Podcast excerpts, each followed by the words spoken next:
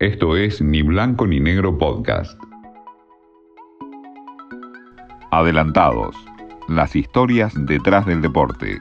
Con Martín Rubinstein. ¿Es acaso Gallardo el mejor técnico del mundo? ¿Es acaso Marcelo Gallardo el mejor técnico de América? Creo que del argentino no hay dudas.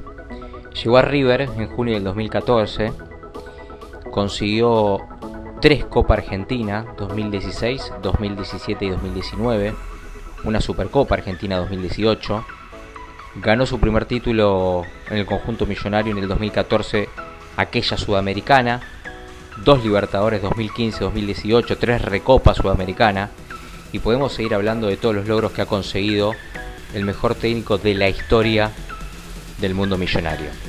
Pero claro, muchos le reclaman los negativos, los que no quieren ver la realidad, que no haya conseguido todavía una liga argentina. Pero si uno ve los logros deportivos que ha conseguido a nivel internacional y lo que marca la historia en cuanto a la ideología de cómo juegan sus equipos, que no importa los nombres, sino que el que entra está bien, que en todas las canchas juega de la misma manera y evidentemente creo que Gallardo está dentro del top 10 de los mejores técnicos del mundo. Mucho se habló por qué no fue distinguido o no fue nominado para los premios de Best, estos premios que se eligen una vez por año, que en este 2020 fue de manera virtual, pero que dentro de los entrenadores estaba por ejemplo Marcelo Bielsa, que es muy importante haber conseguido un ascenso en Inglaterra, en una liga tan difícil como esa, pero ¿cómo podía estar el Rosarino y no Marcelo Gallardo?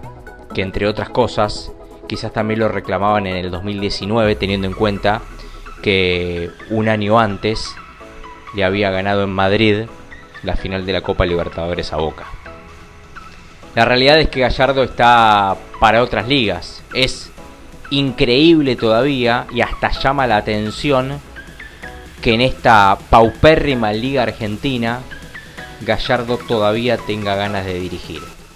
Pero River es su casa, River eh, es su escuela, él eh, hace ya seis años que está en la institución y todavía tiene ganas de seguir peleando por cosas grandes.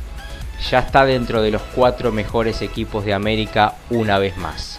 Ahora sí va a ir en busca de esta Copa Diego Armando Maradona, pero sin ninguna duda que Gallardo ha dejado y va a dejar un legado, no solamente en River, sino que en el fútbol argentino. Y la gente eh, que crea, porque la verdad que, que tiene con qué creer. Esto fue Ni Blanco ni Negro Podcast.